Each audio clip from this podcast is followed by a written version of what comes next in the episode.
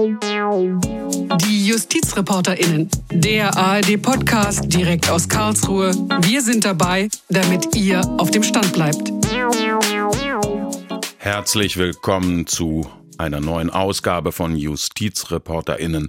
Mein Name ist Klaus Hempel. Rechte Richter. Eine Gefahr für den Rechtsstaat. Das ist heute unser Thema. Rechtsextreme Straftaten nehmen zu und Rechtsextreme werden immer dreister.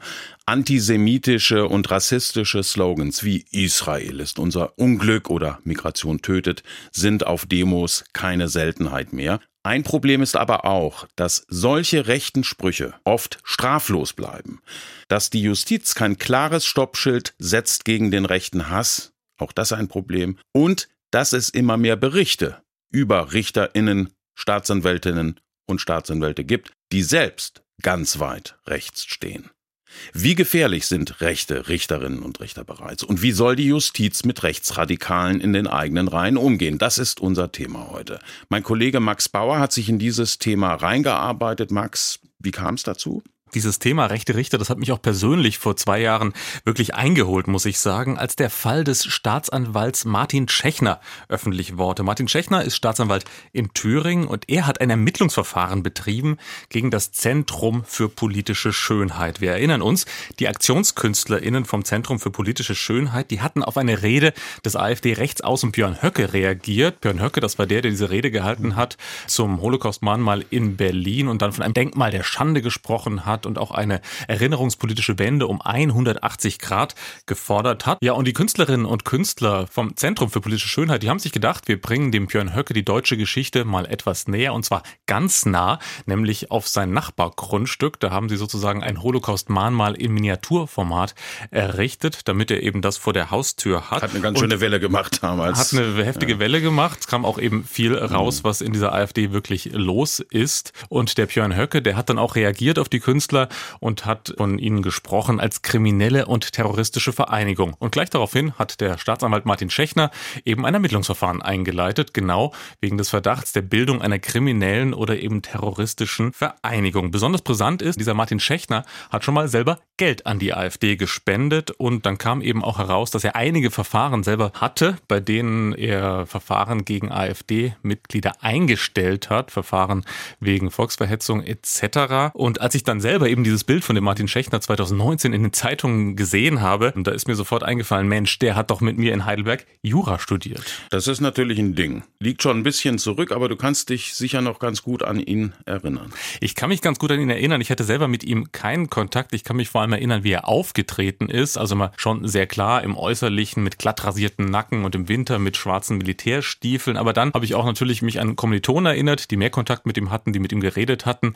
Und der ist schon wahnsinnig rechts einfach aufgetreten in Vorlesungen mit seinen Statements, sich selber wohl auch immer als kaisertreu bezeichnet und ähnliches. Also jemand, der ganz am rechten Rand stand. Und dann, als ich dieses Bild eben in der Zeitung gesehen habe, ist mir wie Schuppen von den Augen gefallen. Mensch, wie kann denn das eigentlich sein, dass so jemand in den Staatsdienst kommt und in Thüringen Staatsanwalt wird? Ja, wie, wie kommt es dazu? Ja, das ist ähm, genau eigentlich unser Thema, das wir heute hier in diesem Podcast besprechen wollen. Ich habe über dieses Thema gesprochen mit dem Justizjournalisten Joachim Wagner. Der Joachim Wagner ist langjähriger NDR-Journalist gewesen, war auch sogar Leiter des ARD-Studios in London, später stellvertretender Chefredakteur im ARD-Hauptstadtstudio, hat die Sendung Bericht aus Berlin moderiert, ist ein ganz gestandener Journalist, muss man sagen, hat jetzt sehr genau recherchiert, hat ein Buch geschrieben, Rechte Richter, AfD-Richter, Staatsanwälte und Schöffen. Eine Gefahr für den den Rechtsstaat. So heißt sein Buch. Und am Anfang dieses Buches, das ist ganz interessant und das ist auch was besonders Aktuelles jetzt. Da geht es nämlich um das Thema Antisemitismus und vor allem um antisemitische Wahlplakate, die rechtsextreme Parteien immer mehr aufhängen. Es geht auch um Demo-Slogans. Da geht es um Sprüche vor allem wie Zionismus stoppen, Israel ist unser Unglück. Und dennoch, obwohl eben diese Sprüche immer radikaler wurden, haben sehr viele Gerichte das durchgehen lassen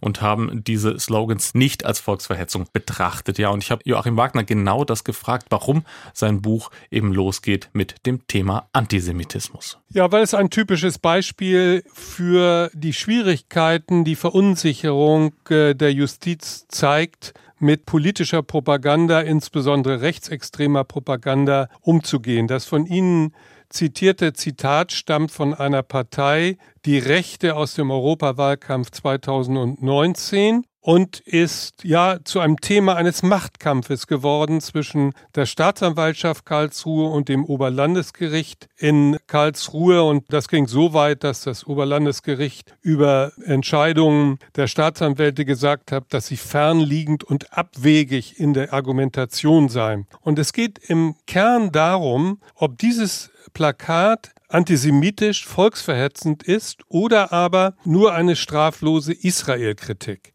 Und da ist zu beobachten, dass die große Mehrheit der Staatsanwaltschaften, also acht Staatsanwaltschaften in der Bundesrepublik und vier Generalstaatsanwaltschaften, der Auffassung sind, dass dieses Plakat auch als straflose Israel-Kritik interpretiert werden kann.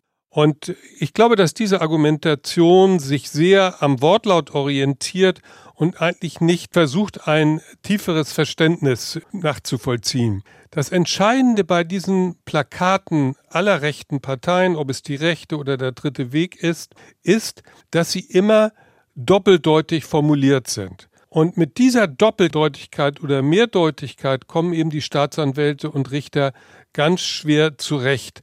Und dann ist es so, dass zum Beispiel es meines Erachtens sehr viele Defizite gibt bei der Auffassung, die eben einen Tatbestand der Volksverhetzung ablehnt, weil sie einfach sich weigert, zum Beispiel Expertise vom Bundesamt für Verfassungsschutz beizuziehen auch sprachlicher Kontext und Begleitumstände des Aufhängens. Also zum Beispiel, dass dieses Plakat in der Nähe einer Synagoge aufgehängt wird, soll keinen Indizwert haben.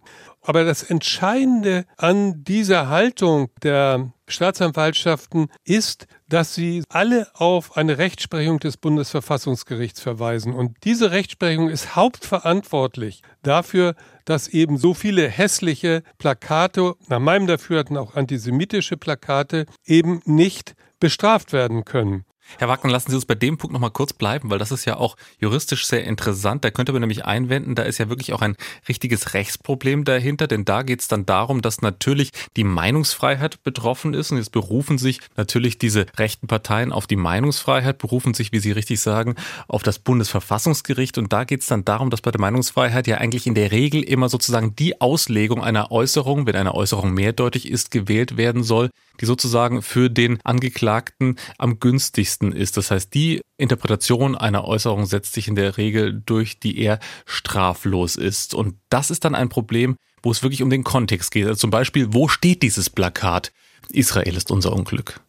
Ja, das steht zum Teil in der Nähe von Synagogen, es steht aber auch mitten in Städten und so weiter. Das ist natürlich immer ein Indiz. Sie haben die Rechtsprechung des Bundesverfassungsgerichts völlig richtig und zutreffend wiedergegeben.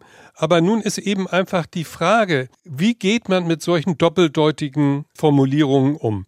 Klar ist, dass die traditionelle strafrechtliche Dogmatik auf Seiten des Bundesverfassungsgerichts steht. Denn wenn ein Sachverhalt in zweierlei Hinsicht ausgelegt werden kann, heißt es ja immer im Zweifel für den Angeklagten oder im Zweifel für den Beschuldigten. Aber mhm. das Entscheidende ist nun, dass Kenner der rechtsextremen Propaganda und antisemitischen Propaganda wissen, dass der Ausdruck Israel ist unser Unglück und Zionismus einfach Chiffren sind mit dem sie in Wirklichkeit die Juden meinen. Und jetzt geht es darum, nehme ich das jetzt wörtlich, was in Deutschland gar keinen Sinn ergibt im, im, Europawahlkampf, zu sagen, Israel ist unser Unglück, das ist gar kein Thema im Europawahlkampf, oder nehme ich das, das sich dahinter verbirgt, was damit gemeint ist. Und deshalb kann man beide Auffassungen gut vertreten, also das sage ich ganz ausdrücklich. Man muss sich aber dann nur fragen, dass dann doch eben die Staatsanwaltschaften ganz überwiegend und auch von einigen Gerichten gebilligt, dann doch zu dem Ergebnis kommen, dass es im Zweifel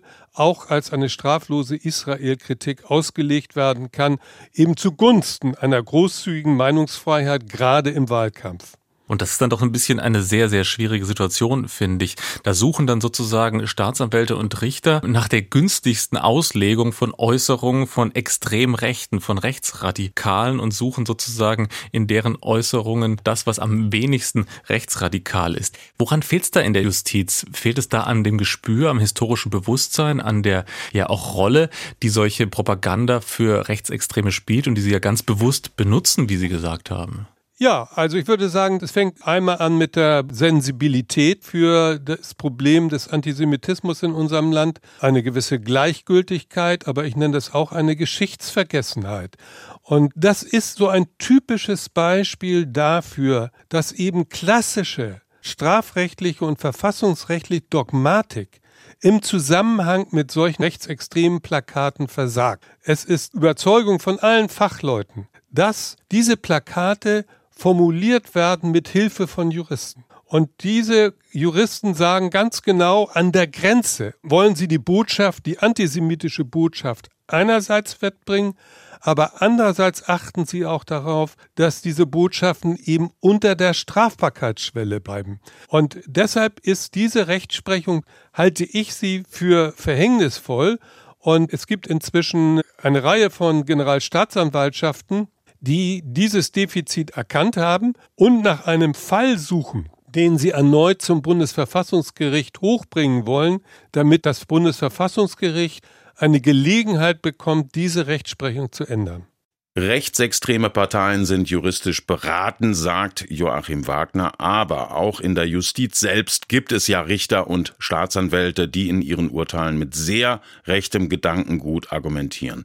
Das sind doch die rechten Richter, von denen das Buch handelt, oder Max? Ja, genau. Und das ist auch das, was dieses Buch besonders macht. Der Joachim Wagner, der hat ganz genau recherchiert, hat sich viele Einzelfälle angeguckt, hat mit Akteurinnen und Akteuren in der Justiz gesprochen und nach diesen konkreten Fällen habe ich ihn dann auch gefragt. Das ist ein neues Phänomen, was parallel, zeitlich parallel mit dem Erstarken der AfD in der Bundesrepublik zu verorten ist. Also ich nenne mal ein paar Zitate, die es in dieser Form nicht gab, nämlich politische Meinungsäußerungen in Begründungen von Urteilen. Also ein Richter im Amtsgericht Zittau sagt zum Beispiel in einem Urteil, auch in dem Verhältnis zu einer Volksverhetzungsanklage, wirft er der Bundeskanzlerin vor, durch die offenen Grenzen 2015, 2016 den, ich zitiere, öffentlichen Frieden mehr gefährdet zu haben als ein wegen Volksverhetzung angeklagter Facebook-Kommentar. Es ging über ein Schwadronieren über das Anstecken eines Flüchtlingsheimes. Oder in einem anderen Urteil des Verwaltungsgerichts Gera wird gesprochen von renitenten Asylbewerbern. Oder in einem dritten Urteil des Verwaltungsgerichts Gießen vertritt der Richter Höfer die Auffassung, dass der NPD-Slogan, Zitat, Migration tötet, Zitat Ende, eine, ich zitiere neu, empirisch zu beweisende Tatsache sei.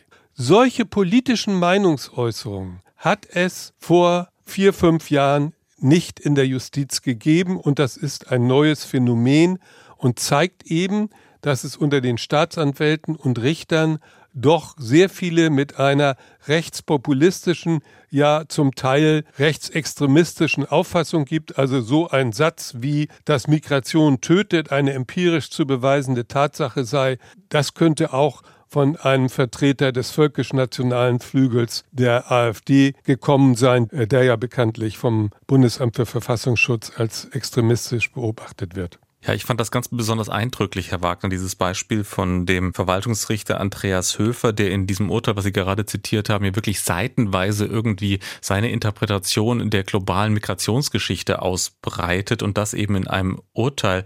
Ich frage mich ein bisschen, sind das sozusagen irgendwelche Einzelfälle von eben Menschen, die einfach nach rechts neigen? Es gibt immer mehr in unserer Gesellschaft insgesamt, dann könnte man sagen, kein Wunder, die werden auch irgendwann halt in der Justiz sitzen oder sitzen irgendwo in der Justiz. Also Einzelfälle oder sind das richtig gehend Strukturen? Netzwerke, Tendenzen, die da entstehen? Also es sind erstmal dominant Einzelfälle und die meisten Einzelfälle sind auch auf Einzelrichter zurückzuführen. Aber es gibt eben auch andere Kategorien, wo man sagen kann, da gibt es ein institutionelles Versagen der Justiz. Dieses ist der gesamte Komplex, den wir eingangs schon behandelt haben, nämlich der Umgang mit Plakaten, ich sage antisemitischen Inhalts von rechtsextremistischen Parteien wie die Rechte oder der Dritte Weg.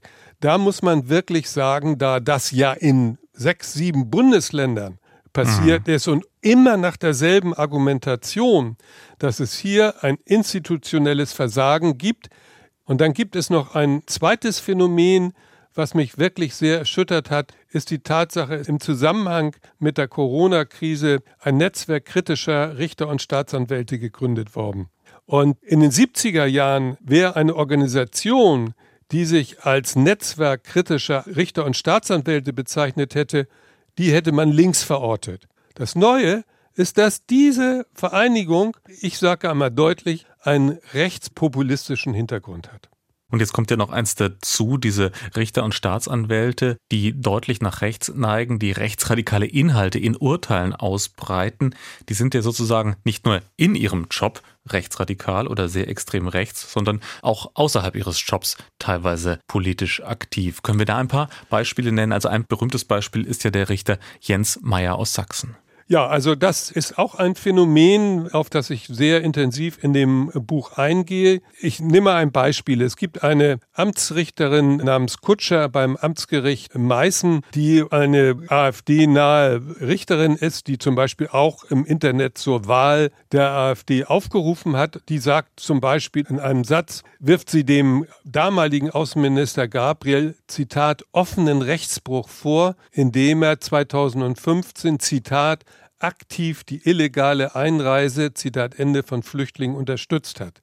Oder aber sie beschreibt die Süddeutsche Zeitung als Alpenprafter und ihre Redakteure als Schreiberlinge. Und sie spricht dem Islam den Status einer Religion ab und nennt es nur als politische Ideologie. Nun muss man sagen, das hat erstmal noch nichts mit Verfassungsfeindlichkeit zu tun. Aber es hat was mit zwei anderen Grundsätzen, die die Grenzen unseres Richterbildes abgrenzen, nämlich die Tatsache, dass Richter zwar sich politisch betätigen dürfen, aber sie müssen dabei zwei Gebote beachten, der Mäßigung und der politischen Neutralität. Und das Fatale ist, wenn Richter solch Internetausdrücke oder Äußerungen, aggressive Propaganda machen, dann wirkt das in die Öffentlichkeit rein und alle Angeklagten oder Beklagten mit einem Migrationshintergrund, die zu so einer Richterin kommen, die müssen natürlich annehmen, dass die befangen sind. Oder ich nehme ein zweites Beispiel der schon berühmt-berüchtigte Landrichter Jens Meyer, der sich selbst einmal als der kleine Höcke bezeichnet hat, der hat im Bundestagswahlkampf kräftig ausgeteilt und unter anderem öffentlich vor dem, ich zitiere, Entstehen von Mischvölkern, Zitat Ende, gewarnt und den Schuldkult, auch Zitat, für endgültig beendet erklärt. Also das ist starker Tobak. Und dann gibt es noch einen dritten Fall des Staatsanwalts in Freiburg von Thomas Seitz, und äh, der hat ähnliche völkisch-nationale Sprüche abgelassen. Aber gegen den, und das muss man positiv hervorheben, gegen den ist die Justiz und das baden-württembergische Justizministerium in ein Disziplinarverfahren wirklich hart vorgegangen und diese Disziplinarverfahren haben zu einer Entlassung des Staatsanwalts Seitz geführt und diese Entlassung haben bereits zwei Gerichtsinstanzen aufrechterhalten. Bei diesem letzten Fall bei Staatsanwalt Thomas Seitz, da hat die Justiz also einmal reagiert und den Staatsanwalt entlassen. Wenn die Justiz also will, dann kann sie durchaus rechten Richtern und Staatsanwälten die rote Karte zeigen. Richtig, Max? Ja, aber das ist gar nicht so leicht. Das ist in Deutschland relativ schwierig, denn da gibt es auch im Grunde im Bild des Richters, das die deutsche Rechtsordnung hat, einen Grundkonflikt. Anders als in Frankreich, wo nämlich, glaube ich, Richter überhaupt nicht politisch tätig sein dürfen, gibt es in Deutschland so eine Art Mittelweg. Richter dürfen durchaus politisch aktiv sein, haben Anteil an auch politischer Freiheit, die ist geschützt für sie, aber sie müssen sich ganz klar mäßigen, auch außerhalb des Gerichtssaals. Beim Staatsanwalt Seitz aus Freiburg, da war das anders, der war ganz klar rechtsextrem unterwegs und er wurde dann auch entlassen. Und ich habe Joachim Wagner gefragt, warum das so unterschiedlich ist, warum die Justiz manchmal ganz konsequent vorgeht und dann wieder in anderen Fällen auch überhaupt nicht konsequent ist. Naja, die Dienstaufsicht ist die einzige Waffe gegen Rechte, Richter und Staatsanwälte, wenn sie bereits im Dienst sind, also eingestellt sind. Und hier muss man eben sagen, dass diese Dienstaufsicht bei solchen Richtern, ob es jetzt außergerichtlich oder gerichtlich tätig waren, bisher versagt hat. Es gibt nur zwei Verfahren gegen Richter und Staatsanwälte, die auf Initiative der Justiz in Gang gesetzt worden sind. Alle anderen Disziplinarverfahren sind auf Druck der Zivilgesellschaft in Gang gesetzt worden. Also weil Rechtsanwälte sich beschwert haben, Netzaktivisten, Politiker oder auch Journalisten. Und in dem Fall Thomas Seitz war das auch ganz typisch. Nämlich, da hat die Justiz lange nichts gemacht. obwohl schon im Landtagswahlkampf in Baden-Württemberg vorher alle Äußerungen von ihm völkisch-nationaler Art im Netz zu lesen waren. Aber die Initiative ist letztlich von Rechtsanwälten ausgegangen. Ein Rechtsanwalt hat eine Resolution verfasst, die von 22 Strafverteidigern in Freiburg unterschrieben worden ist. Und diese Resolution hat den Anstoß für das Disziplinarverfahren gegeben, die dann in seiner Entlassung gemündet ist. Woran glauben Sie, Herr Wagner, liegt das, dass im Grunde diese Anstöße wirklich zu Dienstaufsicht, zu Disziplinarmaßnahmen nicht aus der Justiz in erster Linie selber kommen, sondern von außen, von der Zivilgesellschaft meist angestoßen werden müssen? Naja, es fehlt einfach in der Justiz an Selbstkritik, an Zivilcourage, sowas in Gang zu setzen, weil natürlich jedes Disziplinarverfahren, was ja in der Regel dann auch öffentlich wird, natürlich dem Namen und dem Ansehen und das Vertrauen in die Justiz schadet. Und das Zweite ist, das ist in jeder Organisation so, wenn jemand aus der Reihe tanzt, dann schließen sich die Reihen. Das ist der berühmte Chorgeist. Und der wird in der Justiz eben auch sehr, sehr hoch gehalten. Und man versucht alles immer still zu beerdigen und sich hinter die Leute zu stellen. Und das sitzt tief in der Justiz drin. Und solange das da ist, wird diese Dienstaufsicht doch ein relativ stumpfes Schwert sind. Aber es gibt ein ganz interessantes Urteil des Bundesgerichtshofs, was die Möglichkeiten der Dienstaufsicht auch bei politischen Äußerungen im Urteilen oder Verfügungen enorm erweitert hat. Nämlich dieses Urteil, was ich vorhin schon erwähnt habe, in dem ein Richter gesagt hatte, dass die Bundeskanzlerin Merkel durch die offenen Grenzen 2015, 2016, Zitat, den öffentlichen Frieden mehr gefährdet zu haben scheint als ein Facebook-Kommentar. Da ist der Landgerichtspräsident von Görlitz hat diesem Richter einen Vorhalt erteilt und ihn aufgefordert, solche politischen Meinungsäußerungen in Urteilen zu unterlassen. Dieser Aufforderung wollte sich der Richter nicht beugen und dann ist der Prozess hochgegangen bis zum Bundesgerichtshof. Und der hat im November 2020 ein sehr wichtiges Urteil gesprochen, in dem er ganz deutlich gesagt hat, obwohl die Urteilsbegründung eigentlich zum Kern der Unabhängigkeit der Richter gehört, dass solche politischen Meinungsäußerungen nicht in ein Urteil gehört und auch sanktioniert werden können in Disziplinarverfahren. Ein ganz wichtiges Urteil. Sie haben gerade vorhin, als wir darüber gesprochen haben, wie die Justiz sich abschottet gegen Kritik, das Stichwort Chorgeist genannt. Und da ist mir ein alter Satz eingefallen, ein Satz von Gustav Radbruch, dem Rechtsphilosophen. Und der hat gesagt, es gibt Juristen aus Ordnungssinn und es gibt Juristen aus Freiheitssinn. Herr Wagner, wie meinen Sie, könnte man ja dazu kommen, dass es wieder mehr Juristen aus Freiheitssinn gibt? Was mich erschüttert hat bei den ja langen Arbeiten und Recherchen für das Buch ist, dass der Rechtspositivismus alter Schule eben doch sehr lebendig ist in unserer Justiz und insbesondere in der Strafjustiz und in der Verwaltungsgerichtsbarkeit. Das heißt, die Richter gehen sklavisch dogmatisch vor und beachten viel zu wenig die politischen Folgen und Auswirkungen ihrer Urteile. Sie beachten nicht, wie das politische Umfeld ist, das Anwachsen der Hasskriminalität und dass da eben das Strafrecht ja doch wirklich eine an sich taugliche Waffe wäre. Und weil sie dieses politische Umfeld aus einem missverstandenen positivistischen Ansatz eben nicht berücksichtigen, kommt es eben zu diesen vielen Einstellungen mangels Tatverdacht oder eben aber auch zu sehr milden Strafen. Die Bereitschaft zur Selbstkritik in der Justiz, sie ist also eher gering.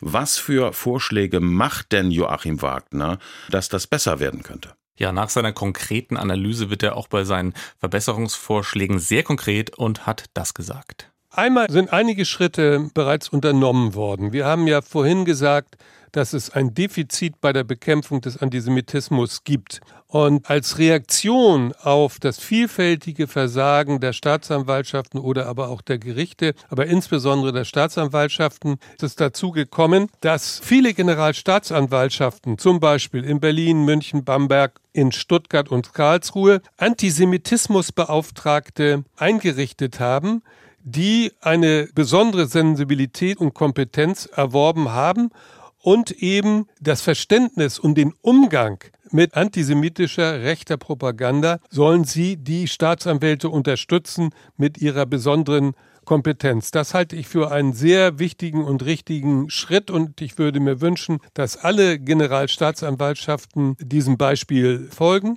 Und eine zweite Geschichte ist, dass die Dienstaufsicht muss energischer werden, also aus eigener Initiative tätig werden und sie muss zu härteren Sanktionen greifen, also zum Beispiel die Disziplinarverfahren gegen die Amtsrichterin Kutscher. Die hat bereits drei Disziplinarverfahren an der Hacke und sie hat bei den ersten beiden jeweils immer nur einen Verweis bekommen. Also sie ist eine Wiederholungstäterin und ich halte es für schwer nachvollziehbar, dass zum Beispiel im zweiten Disziplinarverfahren wiederum nur ein Verweis, also dass eine der schwächsten Sanktionen verhängt worden ist. Es gibt ja eben die Möglichkeit, zum Beispiel das Gehalt zu verkürzen, bis hin zur Entlassung aus dem Dienst, wie im Fall des Freiburger Staatsanwaltes Seitz. Wenn ein Rechtsradikaler jetzt Richter geworden ist in Deutschland, dann, Sie haben es selber geschildert, wird man ihn nur schwer wieder los. Würden Sie auch sagen, es braucht vielleicht bei der Einstellung von neuen Richtern und Staatsanwälten auch sowas wie eine ja, Regelabfrage beim Bundesamt für Verfassungsschutz, bei den Verfassungsschutzämtern?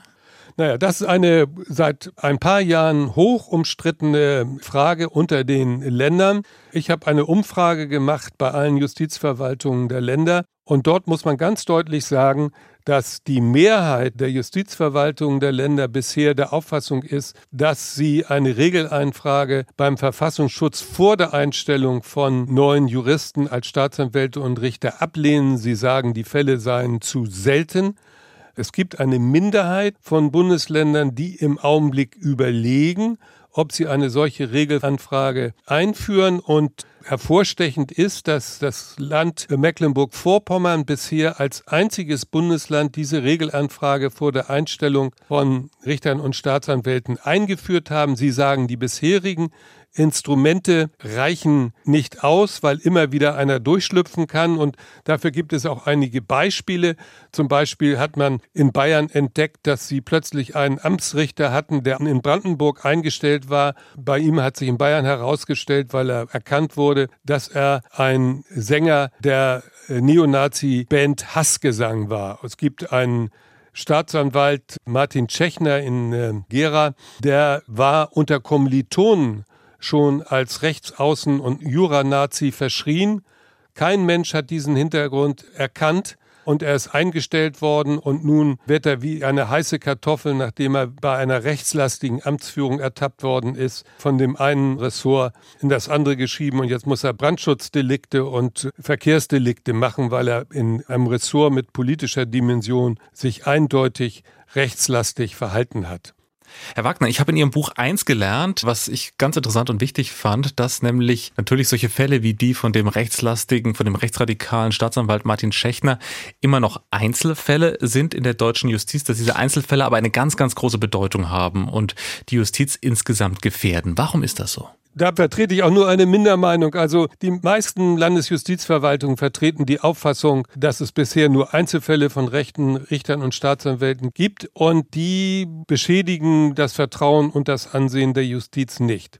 Und ich bin da dezidiert anderer Auffassung, weil Einzelfälle weil sie fast alle bekannt werden nach einer gewissen Zeit, eine verhängnisvolle Außenwirkung in der Öffentlichkeit haben. Und jeder Einzelfall, ob das jetzt der ähm, Staatsanwalt Tschechner ist oder die Amtsrechnerin Kutscher ist oder der Landrichter Jens Meyer, jeder Einzelfall wirft einen dunklen, ja, ich sag braunen Schatten auf die Justiz. Und angesichts unserer Geschichte können wir uns meines Erachtens diese Einzelfälle nicht leisten. Das heißt, wir müssen präventiv aktiver werden und wir müssen intern bei der sozialen Kontrolle der Rechtsprechung und der Ermittlung müssen wir stärker auf die Dienstaufsicht setzen. Rechte Richter, verhängnisvoll für die deutsche Justiz, das sagt der Journalist Joachim Wagner. Er hat ein wirklich bemerkenswertes Buch geschrieben, Titel Rechte Richter, AfD-Richter, Staatsanwälte und Schöffen eine Gefahr für den Rechtsstaat. Ja, der Joachim Wagner, muss man sagen, hat wirklich ganz, ganz wichtige Arbeit geleistet mit diesem Buch. Sehr genau recherchiert, ist auch in den juristischen Einzelheiten sehr klar, sehr verständlich, hat viel mit Menschen in der Justiz gesprochen, hat sich da ganz genau informiert und muss sagen, das, was er da zusammengetragen hat, das sind auf jeden Fall Abgründe, in die man da blickt. Mich hat vor allem persönlich entsetzt, wie wenig die Justiz als ganze Zivilcourage zeigt gegenüber Rechtsradikalen in den eigenen Reihen und dass diese Anstöße auch immer von außen kommen müssen und das vor allem beim Thema Antisemitismus wirklich nicht konsequent strafrechtlich verfolgt wird und dass da viele Staatsanwaltschaften und Gerichte wirklich eher blind auf dem rechten Auge sind. Ja, und das war unser Podcast Die JustizreporterInnen zum Thema rechte Richter, eine Gefahr für den Rechtsstaat. Ich verabschiede mich, sage vielen Dank, dass ihr uns zugehört habt. Vielen Dank auch, Max. Danke dir, Klaus.